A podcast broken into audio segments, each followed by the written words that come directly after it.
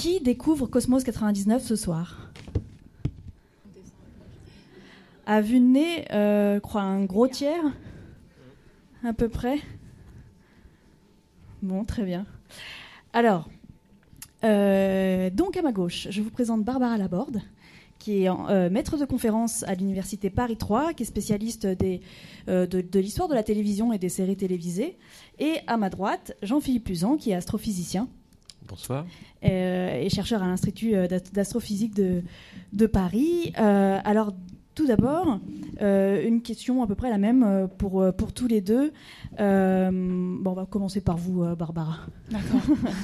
Alors, vous qui travaillez sur les séries en tant qu'objet d'études universitaires, euh, qu'est-ce que vous inspire la diffusion euh, d'une série télé dans un lieu tel que le Grand Palais?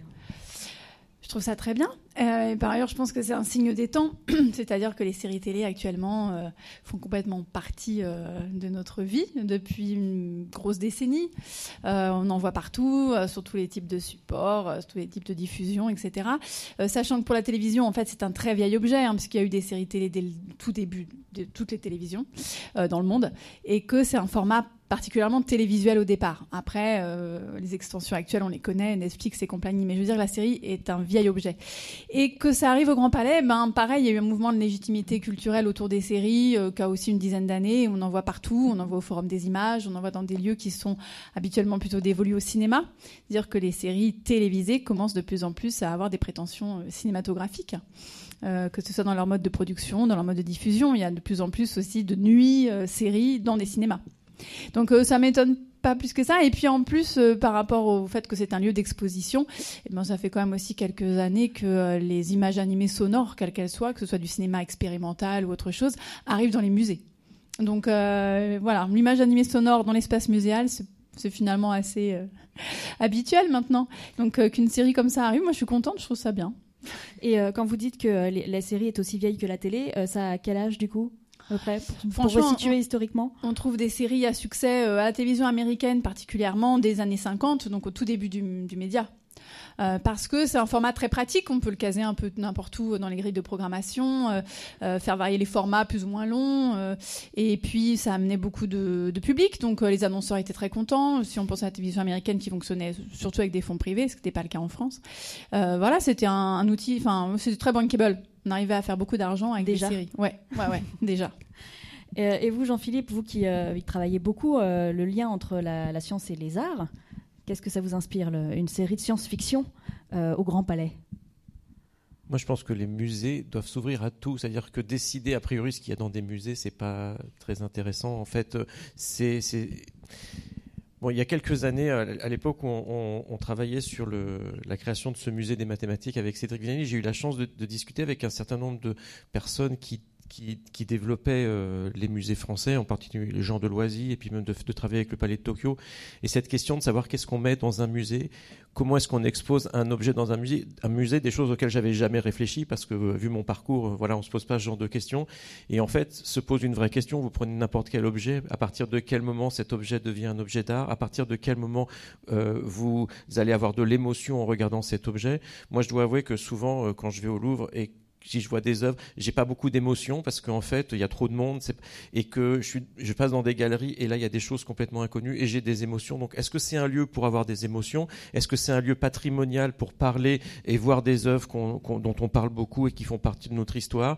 Et est-ce que c'est comme, pour cette exposition sur la Lune, de pouvoir croiser les regards et dire que finalement, euh, cette distinction qu'on peut faire, qui est un peu arbitraire entre art et science, elle parle avant tout de notre regard de l'humanité sur le monde. Parfois, euh, ça va être le regard qu'on va considérer comme celui d'un artiste, parfois d'un scientifique, mais quand on compare les photos, on se rend compte que si on vous dit pas à l'avance qui a pris cette photo, la lecture va être très différente. Donc, de, jouer sur cette ambiguïté-là, à mon avis, c'est très intéressant.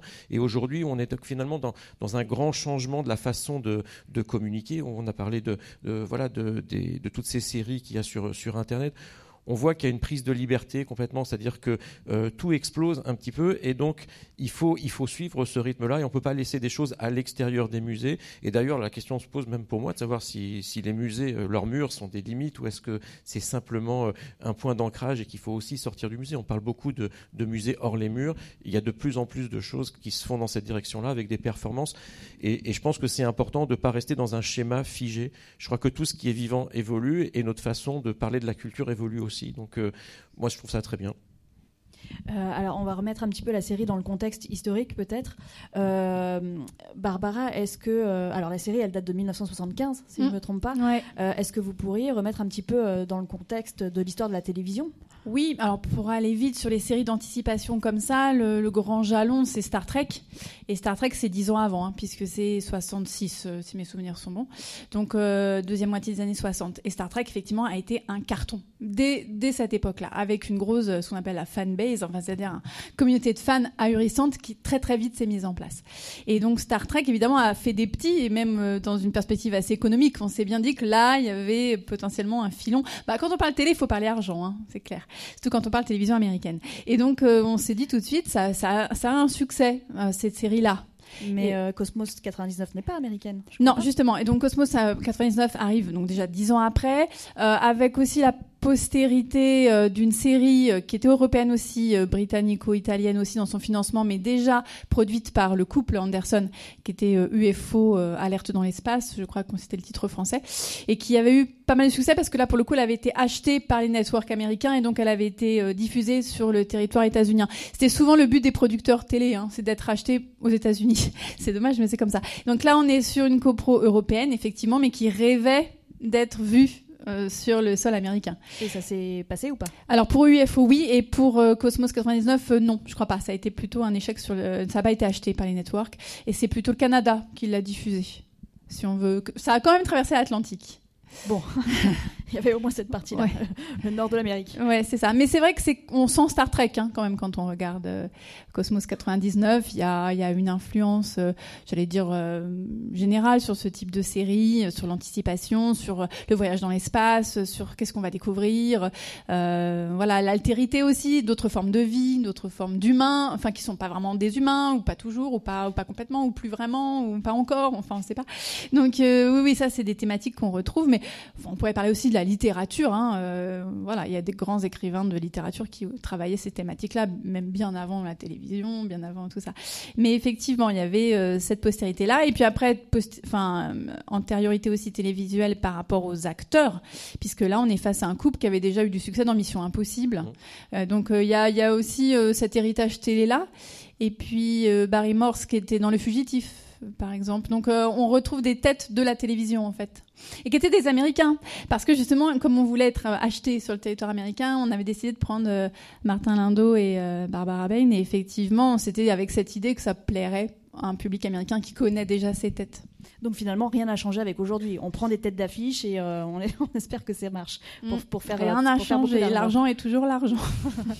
Euh, Jean-Philippe, pour remettre dans le contexte euh, scientifique et histo- scientifico-historique de l'époque, donc la série commence en 75, c'est trois ans après la dernière mission sur la Lune, puisque Apollo 10, euh, 17, 17. c'était en 72. Euh, c'est le- le début des missions Voy- Voyager. Euh, Carl Sagan com- commence à, à- être euh, euh, très très populaire aux États-Unis. Voilà, Que- quel est le contexte exactement de, cette série dans, dans cette histoire de l'exploration spatiale? Alors je crois que là, c'est assez bizarre en fait, parce que on- bien sûr, on a, on a toutes ces images de, de la Lune qui nous sont venues des missions, euh, des missions Apollo, et donc on voit que quand on regarde un petit peu le paysage, je ne vais pas dire que c'est réaliste, mais ils ont fait un effort, c'est-à-dire qu'en termes de, des couleurs, en termes de, des cratères, de la représentation, on est très proche de cette iconographie, et on voit que c'était des images qui ont diffusé en fait du monde scientifique à finalement presque la culture populaire de façon assez rapide. Et d'un autre côté, il faut surtout pas regarder cette série avec les yeux, les yeux d'un scientifique parce que c'est c'est juste. Mais on- on- moi, j'étais de rire en fait. C'était, on, on regarde tout ça et on, a. Je me suis dit, c'est un peu comme si vous preniez euh, des étudiants de collège et vous leur demandez de faire un signe de science-fiction. Et donc, ils vont utiliser tous les mots qu'il y a dans leur dans leur cours sans voir trop les connexions. Il y a des champs magnétiques et, des- et, et, et c'est très très drôle. Et donc, je pense qu'il faut pas le penser que finalement cet aspect de de de la connaissance scientifique de l'époque est pas pertinente Et c'est même pire que ça, c'est que euh, d'un point de vue scénaristique, alors ça arrive aussi dans les films de pirates parce que vous devez avoir une action et puis euh, vous êtes seul sur votre planche au milieu de l'océan, il se passe pas grand-chose, ou comme dans Gravity où vous êtes seul au milieu, il faut passer d'un truc à il faut qu'il se passe quelque chose. Le temps du cinéma, c'est un temps où il se passe quelque chose. Hein. Le public, euh, s'il se passe rien pendant des heures, vous allez vraiment et donc, euh, je me rappelle la première fois, le premier film que j'avais passé au, ciné-club d'Ancien Point Carré, c'était euh, le film de Werner Herzog, Au-delà de l'infini. Et là, il se passe rien. C'est à mon avis un des meilleurs films de science-fiction parce que c'est exactement ça, ce qui se passe dans l'espace. Donc, pendant une heure et demie, il se passe pas grand-chose. Et puis, il y a des chants sardes. Donc, il y a un moment, vous sentez le temps. Et je me rappelle qu'on avait eu le débat, il y avait des gens mais qui étaient complètement exaspérés en disant c'est pas possible de montrer ces films-là. Un film comme ça, de science-fiction, il se passe rien. Mais en fait, dans l'espace, premièrement, il ne se passe rien. Tout est très lent. Tout est Et là, il faut de l'action. Et donc, euh, pour avoir de l'action, il faut des mouvements. Donc, vous avez vu, on parle d'accélération, on parle de champ de gravité qui fluctue beaucoup. Et tout ça, en fait, on se dit, bah, ça va être le, le moteur scénaristique. Et il y a un moment, ils peuvent pas rester autour de la Terre parce que s'ils tournent autour de la Terre, il va pas y avoir vraiment d'exploration. Il faut partir. Euh, et, cette idée que la Lune va se décrocher de la Terre, je trouve que c'est quand même une idée assez géniale si on y pense. D'ailleurs, euh, ne faites pas le calcul, mais si on voulait faire ça, c'est purement, c'est tout à fait extraordinaire. Et puis après, on, se rend compte que si on veut se rendre compte si on veut comprendre un petit peu dans, ce qui se passe dans ce premier épisode, à quel point il y a quelque chose de logique, le temps pour que les gens arrivent depuis la Terre, on se rend compte qu'il n'y en a aucun repère d'échelle de, temps et d'échelle de distance. Donc en fait, on ne peut pas dire grand-chose. On est dans une sorte euh, d'ailleurs avec en, fond, comme ça, plein de choses de scientifiques et puis technologiques. Et là aussi, en technologie, on a l'impression que il y a des écrans qui sont vraiment des écrans 70s avec des, tubes cathodiques. Et, puis après, il y a des rayons laser. Et c'est ça qui Moi, j'adore ce. On est en 99 quand même. Oui, c'est ça, mais on est en 99. mais c'est là où on voit que la, difficulté, finalement, de, de se lancer dans le futur, même avec la connaissance scientifique d'une époque. Et ça, on le voit dans mon coup d'œuvre de science. On essaie de se projeter. Et puis, il y a des choses qu'on va pouvoir euh, projeter, on va, utiliser certaines technologies que l'on connaît aujourd'hui pour leur trouver de nouvelles utilisations. Donc on voit ces lasers, on voit ces types de communication. Et puis il y a des choses qui sont tellement ancrées dans nos habitudes qu'on ne peut pas les changer. Les écrans, ils ont vraiment des, têtes d'écran. Les meubles, c'est vraiment des meubles Ikea des années 70. Quoi. C'est, Non mais c'est vrai.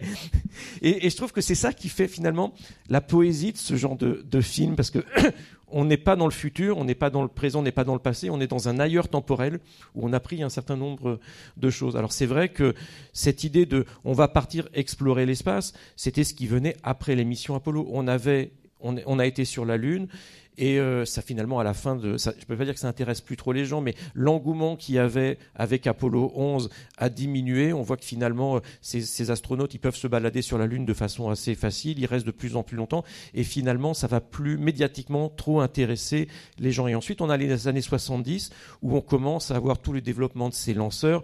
Une compétition entre, bien sûr, les États-Unis, l'Union soviétique, puis l'Europe qui se met aussi dans cette course-là. Donc, pour ceux qui ont grandi dans les années 70, on a tous grandi avec Michel Chevalet et tout ça, et toutes les émissions, et euh, dans, les, journaux, il y avait toujours des, reports. Et les questions qui se posaient, c'est est-ce qu'on va être capable d'explorer l'espace et quand?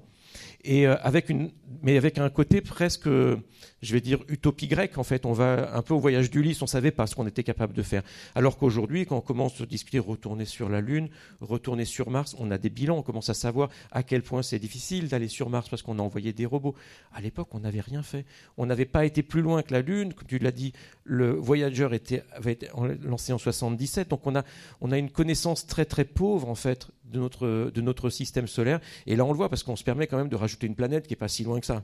Et que les astronomes, vous vous rendez compte, s'il y avait un truc comme ça qui se découvrait aujourd'hui, vous avez entendu peut-être il, il, y a deux ans avec cette, cette planète euh, Nine. on ne sait pas si, voilà, où il y a tout maintenant des recherches de savoir si elle est là. La planète Nine, c'est une planète euh, hypothétique qui serait très très loin dans le système solaire, bien au-delà de l'orbite de, Neptune. On ne sait pas si elle est là ou pas, il y a une véritable interrogation. Voilà, donc euh, tout de suite, on s'est rendu compte qu'on peut dire des choses. Et si je peux faire un point au niveau de la fiction, un point de comparaison, il y a, un roman qui s'appelle Le Nuage Noir qui a été écrit par Fred Hoyle, je crois que c'est dans les fins des années 50. Fred Hoyle était un très grand astrophysicien. Euh, et donc, il écrit un roman de science-fiction comme ça où il y a un objet qui se rapproche du système solaire. Et en fait, les astrophysiciens le détecte par son influence sur toutes les planètes, mais bien avant qu'on ait la moindre image, bien avant qu'on ait le qui se passe quoi que ce soit. Et là, c'est intéressant parce que ça, renverse complètement. On est vraiment dans, une vision euh, très très médiatique. Et puis après, au niveau de la science, vous voyez, on est post première, deuxième guerre mondiale, donc il y, a, le nucléaire. Le nucléaire est un danger. On est dans les années 70. Le problème de, traitement des déchets radioactifs se pose clairement et ces idées, on va les envoyer dans l'espace est une option euh, qui est souvent discutée. Vous vous rendez bien compte que la grande difficulté, et pourquoi on ne le fait pas, hein, c'est qu'il y a des lanceurs qui ont explosé. Donc imaginez que vous ayez vos déchets, que vous l'envoyez, le lanceur explose dans la haute atmosphère. C'est pas là, c'est toute l'humanité qui, qui, serait mise euh, mise en danger. Donc, mais c'était des débats qui, de débats de société qu'on avait. C'est déjà le cas sur les sur les engins. quand Curiosity décolle avec son réacteur nucléaire, bon, c'est il faut Tout à vraiment, euh, c'est compliqué. Et là, ça pose des vrais problèmes. Par exemple, si vous voulez envoyer une mission dont vous avez des, des, des instruments de mesure qui ont besoin d'énergie. Euh, si vous avez besoin d'une petite pile euh, nucléaire, eh bien, par exemple, l'Agence spatiale européenne n'envoie pas des satellites avec des piles nucléaires. Donc, vous devez collaborer avec des Américains ou avec des Russes. Donc, il y a tout chacun va prendre des libertés par rapport à ce qu'il est capable d'envoyer dans l'espace. Mais ce, côté sur, cette idée de mettre les, déchets nucléaires sur la Lune, je pense que ça aurait pu être un truc qu'ils auraient pu creuser un peu plus parce qu'il y avait vraiment quelque chose dans, dans l'air du temps. Et justement, bah, sur cette euh, histoire du nucléaire, ça, s'inscrit vraiment aussi dans un contexte historique euh, bien précis. Il y a, enfin, c'est, bien après la crise de Cuba, hein, qui était au début des années 60.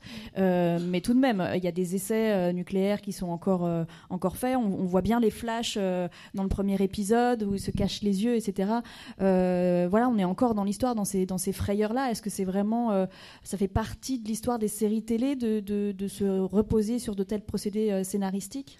Oui, complètement. Il y a pas mal d'études pour montrer que les séries télé sont justement un bon lieu euh, où transparaissent les préoccupations d'une société. Donc parce que les scénaristes sont aussi des gens de leur temps, et puis parce que c'est souvent des produits grand public, donc il faut parler aux gens de l'époque, tout simplement. Et effectivement, euh, on parle de symptômes, de reflets, c'est-à-dire que les séries sont porteuses d'un certain reflet, plus ou moins déformé évidemment, de la réalité dans laquelle elles s'écrivent, dans laquelle elles s'écrivent, mais aussi de symptômes, de choses plus ou moins conscientisées d'un état de la société au moment où elles sont produites. Et euh, clairement, on retrouve hein, euh, des préoccupations du moment, des, peurs du moment, des angoisses, et, on change d'ennemi aussi à mesure que euh, les sociétés, les, nations changent d'ennemi. C'est très vrai pour les séries américaines. en ce moment, c'est le chinois qui est plutôt mal vu. ça a longtemps été le russe. mais voilà, ça, c'est des choses qui, transparaissent euh, vraiment très clairement. Et surtout dans cet objet particulièrement populaire qu'est la série télé, effectivement. Et euh, on, parlait de, euh, de science de l'époque. Est-ce qu'il y a des procédés cinématographiques ou télévisuels de l'époque qu'on retrouve dans Cosmos 99 ah ouais, bah déjà le 4 tiers, hein. le format est profondément télévisuel. et puis une certaine esthétique quand même là si on se place un peu aussi dans le champ cinématographique. Si on pense à Kubrick, 68 euh, avec 2001, l'Odyssée d'espace, il y a des plans euh, sur l'alignement des planètes, par exemple, qui font beaucoup penser à 2001. Euh, puis il y a des plans typiquement cinématographiques. C'est-à-dire qu'on retrouve au cinéma les modalités, d'écriture se recoupent hein, entre la télévision et le cinéma. Par exemple, quand on voit ce plan avec l'amorce de la main de l'astronaute qui est en train de devenir fou et dans la profondeur de champ, les personnages qui continuent à discuter, ça on le voit beaucoup au cinéma. et donc on sent bien qu'il va se passer quelque chose. On voit cette main qui s'agite là. Donc oui, oui, il y a des références, des clins d'œil euh, clairement, puisque c'est le même euh, matériau, hein, c'est l'image animée euh, sonore. On le retrouve à la télé et au cinéma. Donc oui, des stratégies de, tournage, des décors aussi. Moi, je trouve qu'au niveau des décors, il y a des choses effectivement qui rappellent aussi 2001 dans cet ordinateur justement qui fonctionne avec des cartouches qui se sortent comme ça latéralement. C'est très 2001 ça. Enfin, ça fait penser à HAL, donc le fameux ordinateur. Et puis cette, ce questionnement aussi, on a évoqué le nucléaire, etc. Mais l'intelligence artificielle, ça c'est aussi quelque chose qu'on a déjà dans Star Trek, hein, donc dix ans plus tôt. Mais c'est vrai que, et, puis évidemment dans 2001, euh, l'ordinateur et ses capacités euh, cognitives finalement qui pourraient questionner l'intelligence humaine, c'est quelque chose qu'on retrouve souvent. Ou pas du coup puisque oui, voilà, fin, enfin, jamais. de cet épisode il faut une décision humaine voilà. Bah c'est pareil dans 2001 à la fin Hal oui. euh, absolument. C'est vrai. Le, le, lien avec 2001 Jean-Philippe? Est-ce que vous avez quelque chose à dire là-dessus? Le lien avec 2001, non, au niveau de l'esthétique et puis de l'ordinateur, c'est tout à fait, euh, voilà, on, on, le voit. Et puis au niveau aussi du, alors il y a moins le temps parce qu'on est en 45 minutes, donc on n'a pas le temps d'avoir une symphonie avec, euh, regardez, voilà. Mais on sent qu'ils auraient voulu faire flotter un peu plus des vaisseaux dans, dans l'espace. Euh, dans l'épisode d'après, parce que je me suis un peu documenté quand même, dans l'épisode d'après que j'ai réussi à voir, là, là, ouais, spoiler, non, c'est pas. Là aussi, il y a de l'inspiration directe, quoi. C'est, c'est quasiment euh, Tarkovsky, donc Solaris, avec Solaris qui est repris. Donc on voit qu'ils sont imbibés dans toute cette culture de, de leur époque. Bien sûr, au niveau des costumes, tu parlais de Star Trek, c'est tout à fait ça. Et ce qui est intéressant, c'est peut-être aussi de se projeter de ces séries de films. Et là, c'est moi qui te pose la question parce que ça, je me suis demandé ça. Deux ans plus tard, 77, c'est Star Wars. Et là, on change complètement d'esthétique. En fait, j'ai l'impression qu'avec Star Wars, on, passe dans une sorte de modernité par rapport à, ce genre de, film ou au, niveau de, l'esthétique, même des écrans, des boutons. Vous avez vu, il y a toujours des boutons qui clignotent. Hein. Il faut que ça clignote. Les écrans, il faut que ça crépite. Et donc. C'est vrai. Et, c'est ça, c'est là où on voit que ces, ces, machines fonctionnent. Il y a besoin de le montrer. Et je me suis dit. dysfonctionne en fait. Ou qu'elle dysfonctionne, oui, oui. Et puis ensuite, il y, euh, il y, a Star Wars deux ans après. Et là, on a l'impression qu'il y a une rupture. Alors peut-être que, je sais pas si tu peux dire quelque chose là-dessus. Moi, ça m'intéresse. oui, ben dans l'histoire du cinéma, Star Wars, c'est le nouvel Hollywood. Donc c'est un nouveau système de production, c'est de nouveaux réalisateurs qui sortent un petit peu euh, des habitudes euh, et voilà, et le début de, l'ère des blockbusters, même si on a eu avant, mais quelque chose qui était assez nouveau pour l'époque, effectivement, fin des années 70. On sait la, on sait le la postérité qu'a eu Star Wars. Mais oui, ça a été une rupture, une forme de révolution euh, esthético-économique, hein, parce que c'est aussi un modèle de production derrière qui est un petit peu différent. Mais euh, effectivement, dans l'esthétique, ça se voit beaucoup, euh, à, quelques années d'intervalle. Mais c'est comme ça les ruptures, souvent, hein, dans l'histoire des formes. Voilà, elles sont datables. Après, même si on retrouve toujours, même dans Star Wars, des influences de choses qui sont bien plus anciennes, hein, il y a toujours quand même une patchwork de, de clins d'œil ou de références culturelles heureusement. Mais effectivement, il y a de grandes ruptures. Alors, pour revenir à la science euh, dans Cosmos 99, en tout cas le premier épisode, bon, déjà, est-ce que c'est possible euh, avec une énergie euh, qui est celle d'une explosion nucléaire que la, Lune quitte l'orbite de la Terre? Est-ce que c'est possible? Moi, là, j'ai fait, j'ai, voilà, tu vois, ah, je l'avais pas fait avant, d'accord. J'avais pris deux, trois notes parce que quand même, je, mais là, j'ai fait le calcul, d'accord, pendant tout à l'heure. Donc, avec la masse de la Lune. Donc il faut, la question qu'il faut se poser, c'est à quelle vitesse il faut aller pour quitter le système solaire. Prenez vos crayons. Hein. Donc vous savez que le grand problème hein, quand vous lancez une fusée, c'est d'avoir cette fameuse vitesse de libération. Mais la vitesse de libération n'est pas suffisante pour sortir du système solaire, parce qu'il y a encore la gravitation du Soleil. Donc en, en, gros, il faudrait atteindre quelque chose comme 40 000 km par seconde pour pouvoir euh, avoir un objet qui éventuellement va quitter le système solaire, ce qui va leur arriver. Donc, euh, donc, donc ils, atteignent, ils atteignent cette vitesse. Donc après, on, la, masse de la Lune, ça doit être 10 puissance 22 kg. Et donc on peut regarder, euh, le, voilà. Donc ça fait un homme avec plein de zéros, d'accord? Et je me suis dit, donc j'ai trouvé avec 31 zéros. Je me suis peut-être trompé, c'est pas très important. 31 zéros en joules. Donc je me suis dit bon comment je vous fais comprendre ça Et je me suis donc voilà c'est ça. Parce que je ne donc sais pas. les références qu'on a c'est c'est les bombes atomique, par exemple, à Hiroshima. Alors là, c'est 10 euh, puissance 17 ou 18 fois la bombe atomique d'Hiroshima. Donc on voit que donc vous savez, euh, vous en prenez un avec 18 zéros derrière fois la bombe d'Hiroshima. Donc ça, ça, on a encore du mal à s'imaginer. Donc je suis allé chercher un truc un peu plus qui, est un peu plus gros. C'est le la, la, météorite, vous savez, de, de, de 10 km qui est tombée euh, il y a 65 millions d'années, donc euh, par rapport à la disparition des dinosaures. Donc vous voyez le, au Mexique, là, le cratère que, que ça a fait. Eh bien, il en, il en faudrait environ un milliard équivalent pour. Donc voilà, c'est ça l'énergie pour donner la, pour donner simplement la vitesse pour qu'il atteigne ces 42 000 kilomètres euh, donc il faudrait des, voilà, donc que vous ayez euh, l'équivalent de 1 milliard d'astéroïdes comme celui qui a. donc vous voyez que. On est assez tranquille. une fois que vous avez fait ça, vous dites bon, on va arrêter parce que les champs magnétiques, on ne sait pas ce qu'ils font. Et puis après, ce qui est marrant, c'est pas simplement que que c'est parti c'est qu'après, ça accélère. On, voit, ça accélère premièrement, donc il faut fournir l'énergie. Et puis le, champ de tout ça varie. Alors on se dit, ils ont dû lire Einstein, histoire de l'ascenseur qui tombe où la gravitation est, soit plus forte, soit plus faible. Donc ils accélèrent, on ne sait pas dans quel sens. Donc la gravitation varie. Mais tout ça se passe à l'échelle de, de l'intrigue, quelques minutes. Donc c'est juste. c'est juste extraordinaire. Et donc après, on se dit, on va pas mettre de chiffres, on va pas regarder, parce que de toute façon, on va tomber sur des trucs qui sont, qui sont complètement absurdes. Et c'est pas grave, parce que leur but, il fallait qu'ils quittent la Le système solaire. Et à partir du moment où vous partez de ce constat-là, euh, soit ils ont un vaisseau spatial qui a, ces capacités-là, mais ils veulent errer pendant longtemps. Ça c'était l'option Star Trek. On a une ville vaisseau spatial et avec toutes les contraintes que, que ça, va, ça va nécessiter. Et là, eux, ils sont pris un continent explorateur. Alors quelque part c'est beau puisque notre Terre elle explore déjà le, le, système euh, quoi notre galaxie. Hein. Je sais mhm. pas si donc là on se déplace, on, se déplace autour du Soleil. Vous savez tous qu'on fait un tour en, en combien de temps? 365 jours. Voilà, c'est ça, en un an. Donc à chaque fois que vous avez un an, vous avez fait un tour du Soleil. Ce qu'on sait moins, c'est que le système solaire fait le tour de la galaxie. Donc, euh, en 250 millions d'années. Voilà, alors 250 millions d'années, c'est à la fois beaucoup et peu. Depuis la création de la Terre, on l'a fait 18 fois. Donc on a déjà fait 18 fois le tour de notre galaxie. Donc cette idée que les astres sont peut-être les meilleures façons d'explorer notre galaxie, c'est pas idiot. Surtout que vous allez avoir un objet, quoi, quelque chose de grand. Vous allez pouvoir construire une ville, finalement reproduire peut-être une civilisation sur des générations et des générations. Donc c'est peut-être la, méthode la, plus sûre. Quoique là, on voit que y a, ça marche, même si ça marche un peu comme une famille, il n'y a pas d'enfants, il n'y a pas de, de, culture, de choses. Donc ils ne sont pas préparés à ça. C'était pas leur objectif. Mais ils ont un environnement et de l'énergie. Voilà, ils ont beaucoup d'énergie. Ils ont de, ils ont résolu le problème de l'énergie euh, dont on est tous confrontés en ce moment. Donc ça c'est merveilleux. Mais euh, mais c'est aussi parce qu'on est dans les, dans les années 70 et je crois qu'il y a un tel espoir sur les, possibilités de cette énergie nucléaire mm. qu'on on lui donne un, on, projette en fait euh, des attentes par rapport à, la résolution de tous les problèmes de l'énergie. On est aussi deux ans après euh, la, crise euh, pétrolière, donc cette transition énergétique. Donc c'est vrai que c'est la France, c'est l'Italie, c'est quand même des pays qui vont réfléchir à, ce genre de questions. Et je crois que c'est ça qui est intéressant dans ce genre de film. Ça, montre vraiment comment le grand public et en particulier donc les, auteurs de ce genre de, de fiction euh, appréhende le savoir scientifique d'un moment donné, de voir à quel point il y a un décalage. Et là, je pense que ça, en rajoute par rapport à, ce qu'on essaye de faire.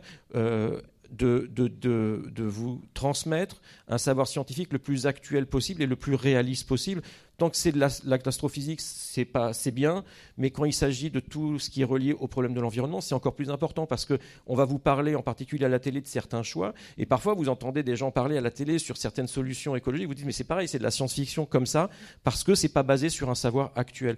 Donc là aussi, je pense que quand on voit ce genre de film avec un petit peu de recul, on se dit de l'importance de finalement tous avoir une culture scientifique parce qu'on vit dans un monde euh, où il y a beaucoup de, de, de technologies, il y a beaucoup de décisions politiques qui sont sur des bases euh, scientifiques. Et si on n'a pas les moyens, il y a un moment, on va croire telle ou telle personne plutôt sur euh, sa capacité à bien communiquer que sur le fait que ça soit des solutions réalistes. Donc on est tous confrontés à cette, à cette limitation-là. Et ces films-là, ça les met vraiment en avant parce qu'on y croit tous. Quoi. On dit ouais, ça explose, ça part.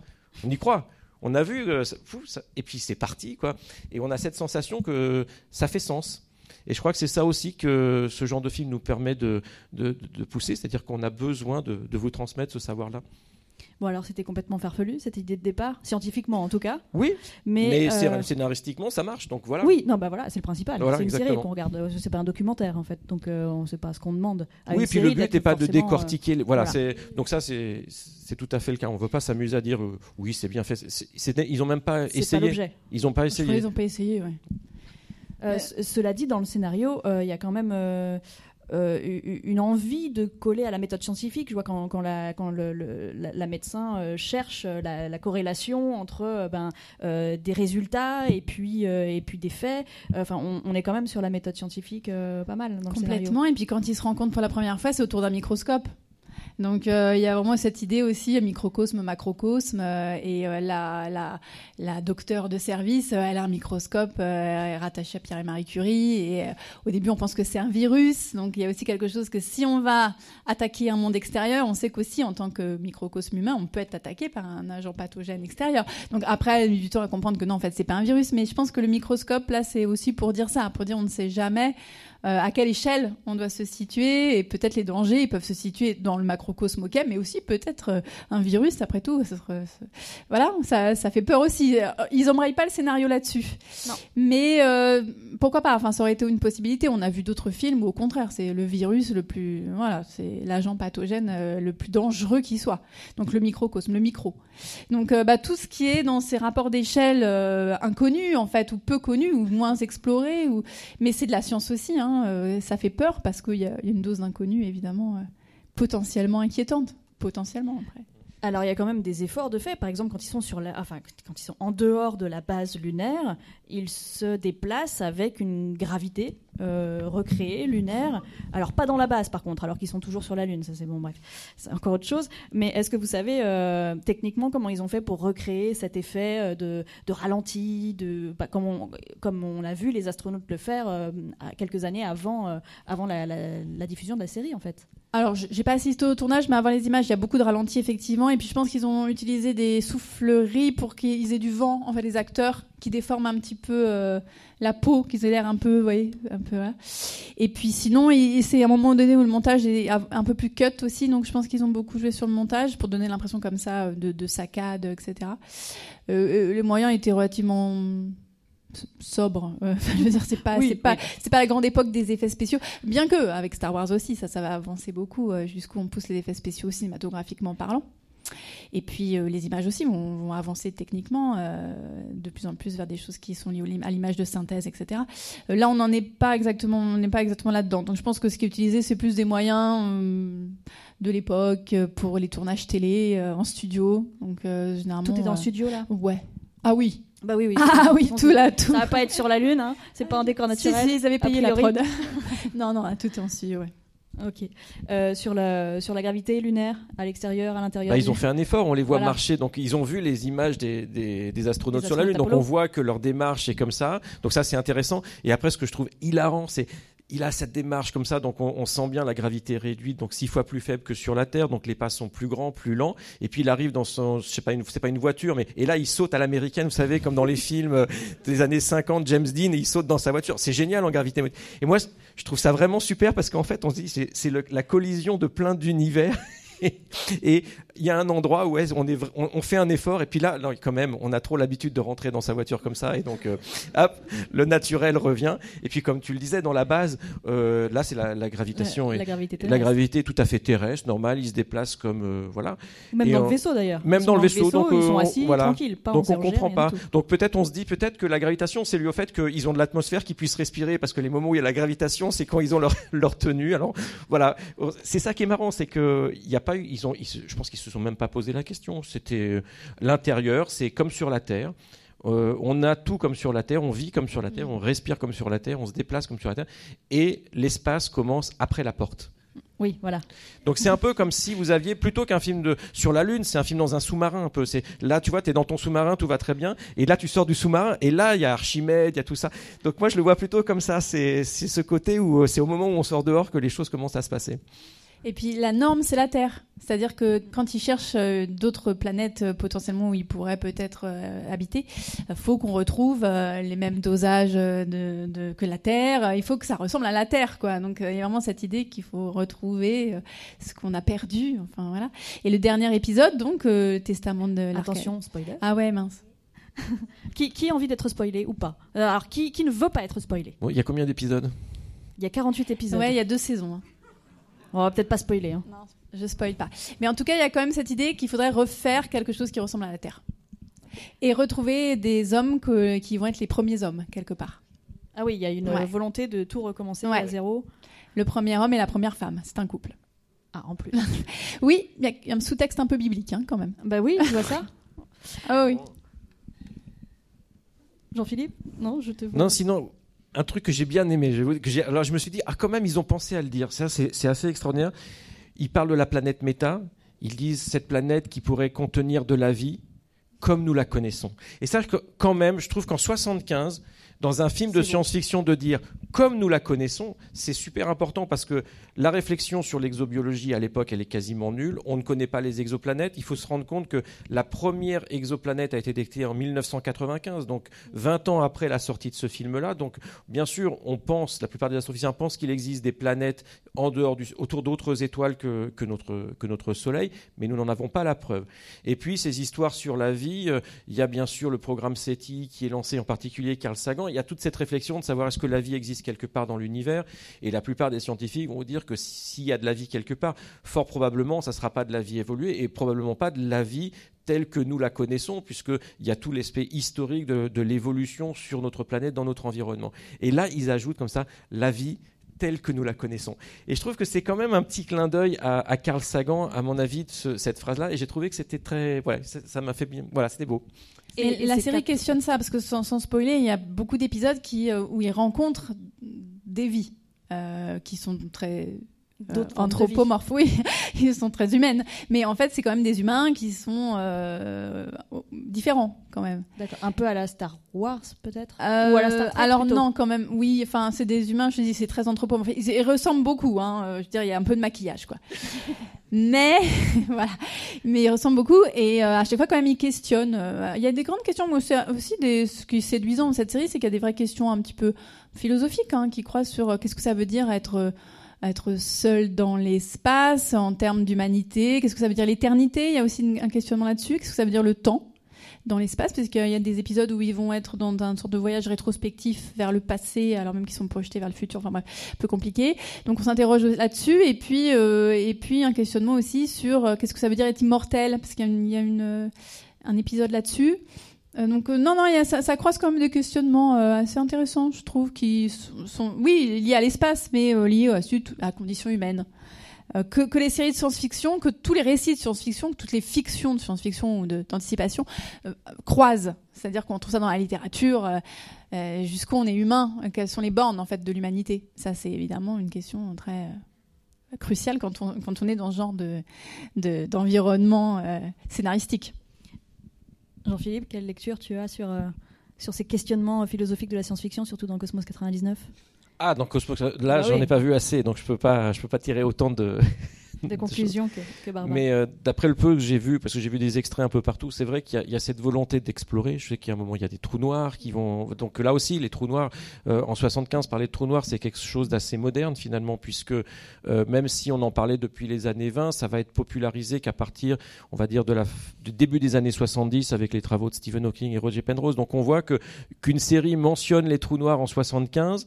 Euh, je trouve que voilà, on voit qu'ils se sont documentés, donc ça c'est c'est vraiment euh, c'est vraiment bien. Et après, euh, c'est des choses qui n'étaient pas vulgarisées à l'époque, où il y avait très peu de documents. Donc je ne sais pas si- s'il y avait un, un conseiller euh, scientifique sur ce genre de film. Mais eux, le couple était passionné par ça. Enfin, je veux dire, ils se sont un peu spécialisés quelque part dans l'écriture de ce genre de fiction.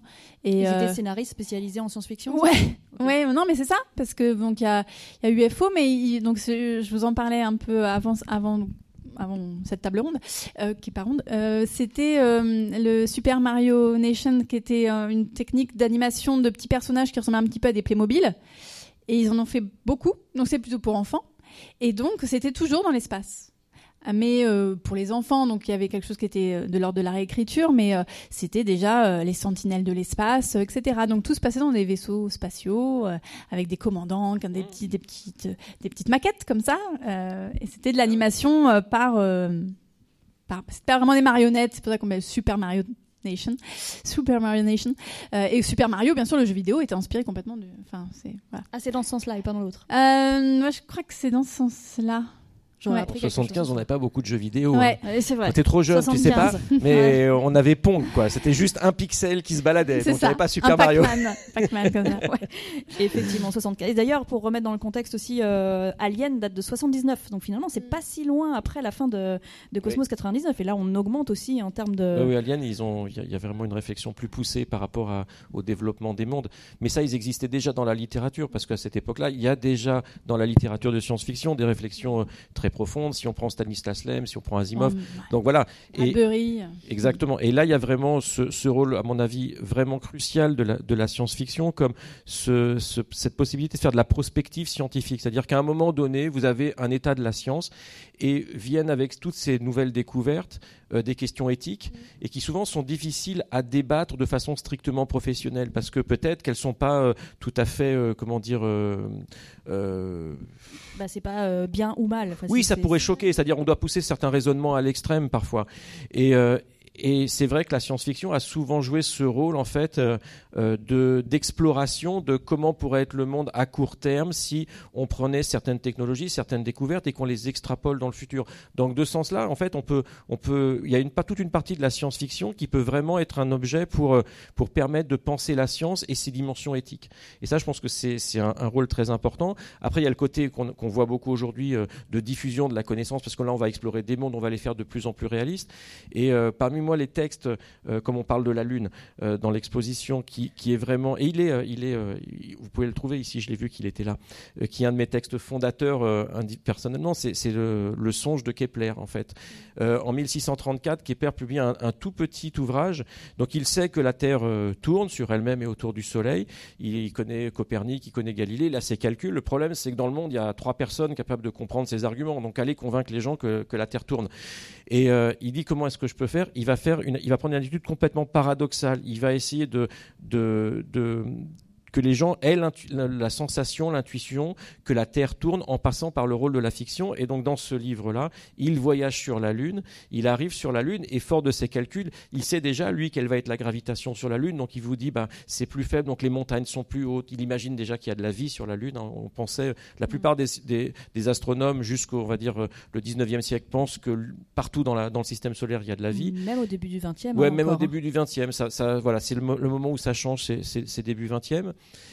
Et, euh, et il décrit la Terre vue de la Lune, le mouvement des planètes vue de la Lune. Et en fait, son idée, c'est pas d'expliquer, mais c'est que ce fait-là, ce fait de science-là que lui sait être établi, dont les preuves euh, euh, observationnelles ne viendront que 150 ans plus tard, donc vous voyez, il ne pouvait pas attendre, on va commencer à en débattre dans un cercle qui dépasse celui des techniciens qui, eux, savent, mais ne peuvent pas expliquer, parce que si on vous montre les maths, on va va pas vous convaincre.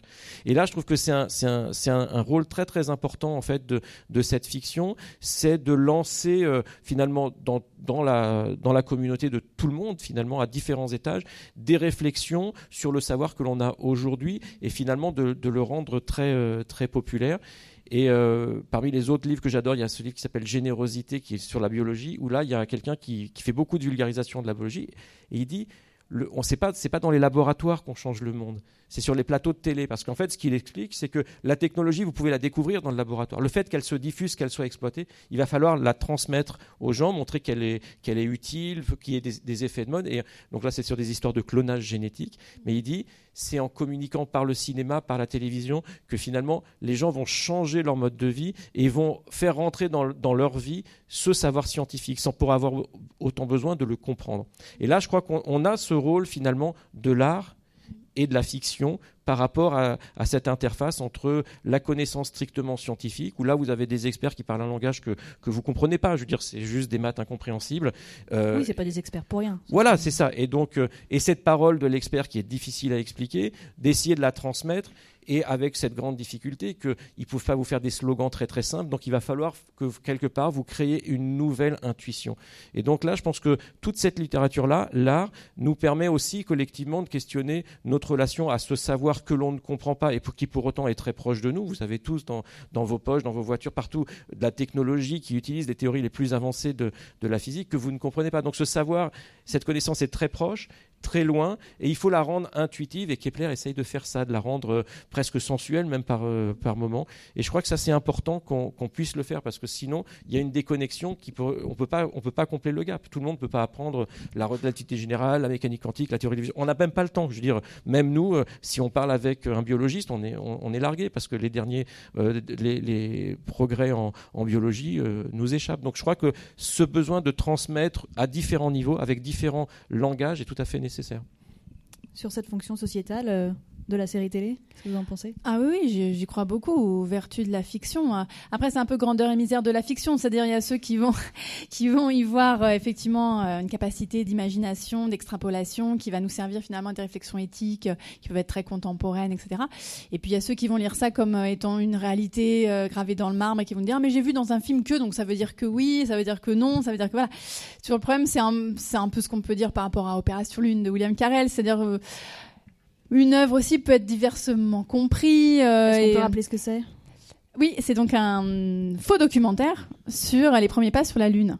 Mais William Carell le dit, et c'est très vrai, les dix dernières minutes sont sans ambiguïté, euh, c'est un faux documentaire. Donc euh, c'est pour vous montrer aussi comment une image peut être retravaillée, doublée différemment, cadrée différemment, et donc euh, vous raconter n'importe quoi. Donc c'est une façon très pédagogique dans l'esprit de William Carell de dire, non, non, mais regardez à quel point on pourrait vous dire que les voyages sur la Lune, en fait, a été mis en scène par Stanley Kubrick.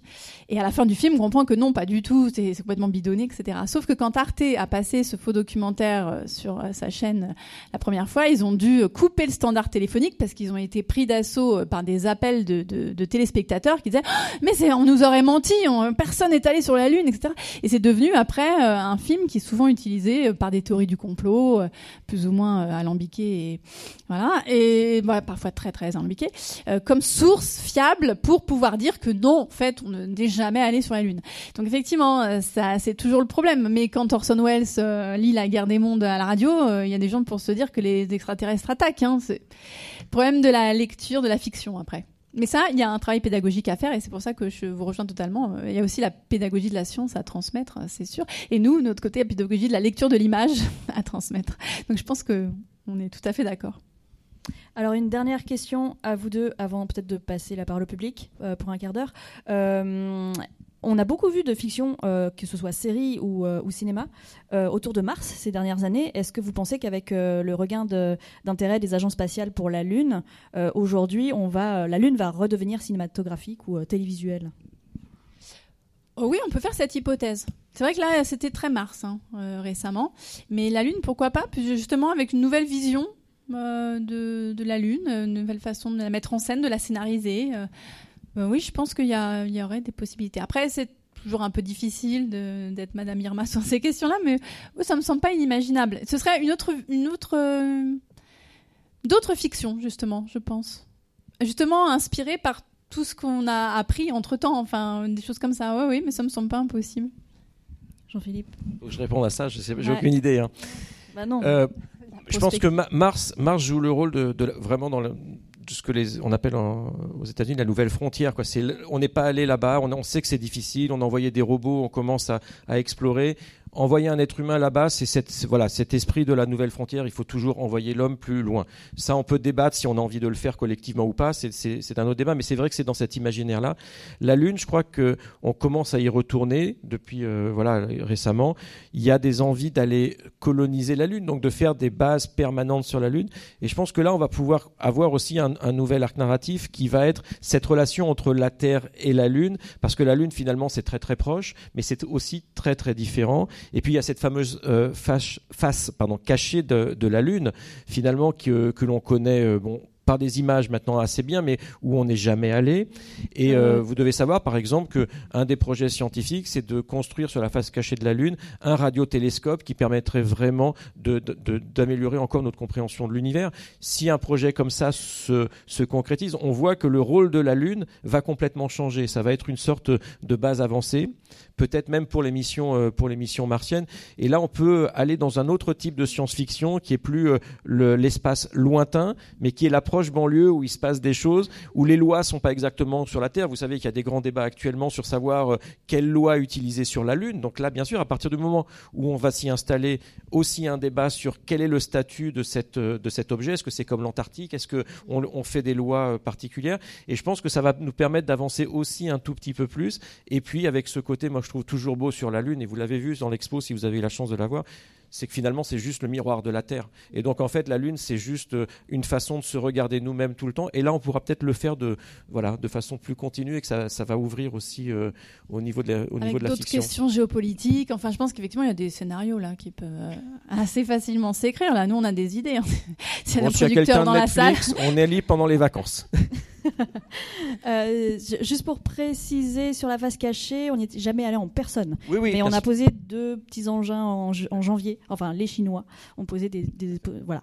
Euh, si vous avez des questions, levez haut la main que je vous vois. Bonsoir, merci d'abord parce que c'est passionnant. Euh, juste là. Merci. Et une question de, de terrien inquiet qui est juste esquissée dans le premier épisode. Dans la réalité, si la Lune partait, qu'est-ce qui se passerait sur Terre? Ah, si la Lune partait C'est une bonne question. Bon, c'est bien, les terriens sont inquiets. Je pense que c'est dans la nature du terrien d'être inquiet. Et c'est une bonne chose. Quand on voit ce qui se passe, c'est une bonne chose que le terrien soit inquiet. Il faut qu'il transforme cette inquiétude en acte. Ça, c'est plus difficile. Alors, la Lune, elle a beaucoup de, un certain nombre de rôles sur le, sur la Terre. Euh, le premier, vous le connaissez, c'est les marées. Ce sont les marées. Donc euh, on voit qu'il euh, y a vraiment une relation très très intime entre, avec, avec notre astre. là, dans le film, on voit que tout de suite, il y a des tremblements de terre, des séismes. Ça, on n'y croit pas trop parce que voilà, l'effet est trop trop faible. Mais il y a une chose très importante, peut-être l'effet le plus important de la Lune sur la Terre. C'est vous savez que la Terre tourne sur elle-même autour de son axe, mais que son axe n'est pas. Alors là, je vais pas avoir assez de mains. Donc ça, c'est le Soleil, c'est le Soleil, et vous avez la Terre. La Terre ne tourne pas comme ça, elle est un peu inclinée. D'accord? Cet axe, cet angle-là, ce qu'on appelle l'obliquité, donc c'est l'angle que fait l'axe de rotation de la Terre. Eh bien, ce qu'on a compris, et c'est il n'y a pas très longtemps, en particulier euh, euh, un de mes collègues de, l'Observatoire de Paris, qui s'appelle Jacques Lascar, a compris que si on, prend la dynamique du système solaire et qu'on enlève la Lune, eh bien, cet axe va beaucoup plus changer dans le temps. Et vous vous rendez compte que si je pointe vers, vers le Soleil, il n'y a qu'une moitié de la Terre qui va être éclairée, donc une zone très chaude, une zone très froide. Et s'il varie, vous allez avoir des changements climatiques, mais sur des échelles de temps relativement courtes, aux échelles géologiques. Hein, c'est pas de l'année, mais c'est voilà, au, niveau du, du million d'années et donc, beaucoup de, gens pensent que si on n'avait pas la Lune, eh bien, on aurait des fluctuations climatiques énormes sur Terre dans le temps, et qu'en particulier, ça aurait affecté euh, le développement de la vie sur Terre. Alors comment ça, bien sûr, on peut pas le, on peut pas le savoir, mais il y aurait pu avoir des moments où, vous avez simplement une zone, mais sur lequel il va, vous allez avoir une température mais extrême, des centaines de degrés, puis une, phase où, c'est complètement gelé. Donc là, voilà, euh, vous imaginez bien en termes de biodiversité ce que, ce que ça peut faire. Donc c'est vraiment les l'effet astronomique le plus important de la Lune sur la Terre, c'est la stabilisation de son axe de rotation. Donc rien qui soit vraiment à des échelles de temps très très courtes. Et puis après, euh, comme je vous l'ai dit, la Lune, si elle part. D'ailleurs, la Lune s'en va. Ah oui, ça aussi pour le, terrien inquiet. La Lune s'éloigne. Hein. vous savez qu'elle s'éloigne de 3 cm par an depuis de, de, la Terre, toujours à cause de ses forces de marée. Donc elle s'éloigne lentement. Euh, et à ces vitesses-là, voilà, il y, a une évolution du système gravitationnel, mais il n'y a pas de catastrophe euh, qui va être induite par ça. Oui, j'ai une petite question. La série possède ses héros humains, mais elle a quand même aussi un, héros assez particulier qui est euh, la machine que vous avez sur le bureau, là, qui est l'Eagle Transporter, qui est quand même emblématique de la série. Quelle est votre euh, approche en termes de technoscience vis-à-vis de, de cet élément très, qui soutient la série euh, de bout en bout? Ah, je, alors je l'ai pas suffisamment. Quoi, je, pense que je suis pas un assez grand connaisseur pour répondre à, la technoscience de ce vaisseau parce que je l'ai juste, euh, voilà, je l'ai vu là.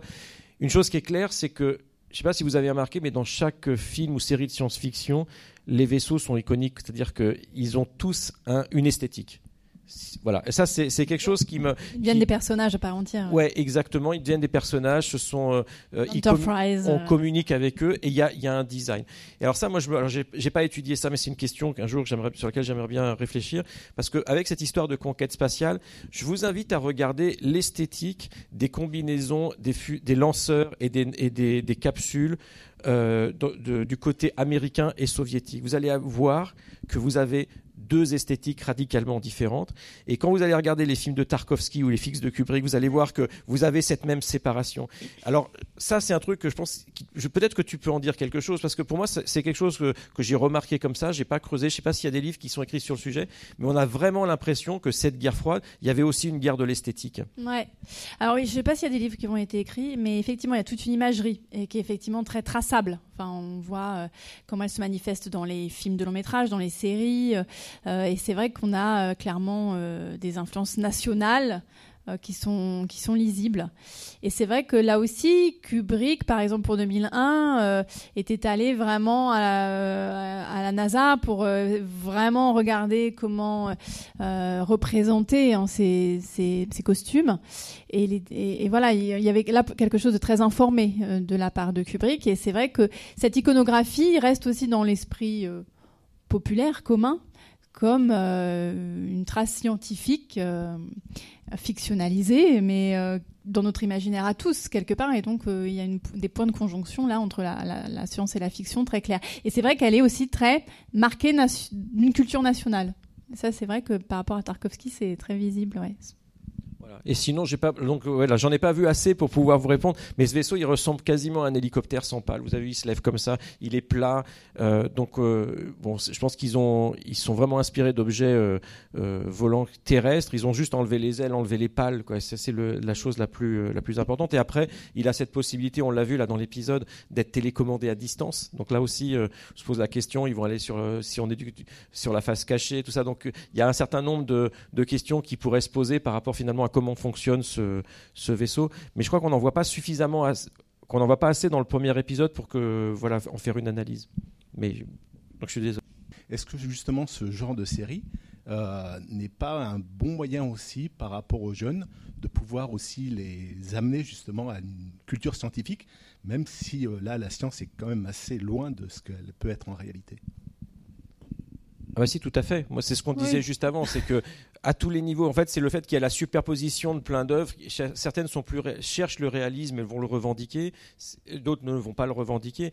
Et c'est ça qui est important. Après, la question, c'est euh, à partir de quel moment est-ce qu'on peut dire qu'on a diffusé de la connaissance? Là, c'est vrai qu'on voit plein de choses et euh, il faut lire. En fait, c'est pas tellement le film, c'est après qu'il y ait des, des gens qui s'approprient cette œuvre et qui ont envie de creuser. Et on va lire des textes qui vont vous expliquer, qui vont faire des parallèles, qui vont avoir des réflexions. Et là, vous allez vous nourrir vraiment et vous allez utiliser finalement ces, des scénettes, euh, par exemple dans, dans, une conférence ou dans un, exposé, pour accrocher l'attention euh, du spectateur. Mais la série elle-même, elle, elle, elle, euh, elle, vous transmet pas de, de, connaissances scientifiques vraiment. Donc c'est juste ça. Et puis, comme on le disait tout à l'heure, il y a des choses qui sont réalistes, il y en a qui ne le sont pas. Et pour, le, pour finalement savoir juger, faire la part des choses, en fait, il faut déjà avoir une connaissance scientifique. Et dans des domaines, vous voyez, euh, sur la médecine, c'est vrai qu'on voit des choses, ça ressemble à des choses qu'on voit dans les hôpitaux, certes, mais voilà, on, dit c'est beau, quoi, il se passe des trucs. voilà, on voit que le virus, il touche que l'œil droit. Je ne sais pas si vous avez remarqué ça. J'avais remarqué ça.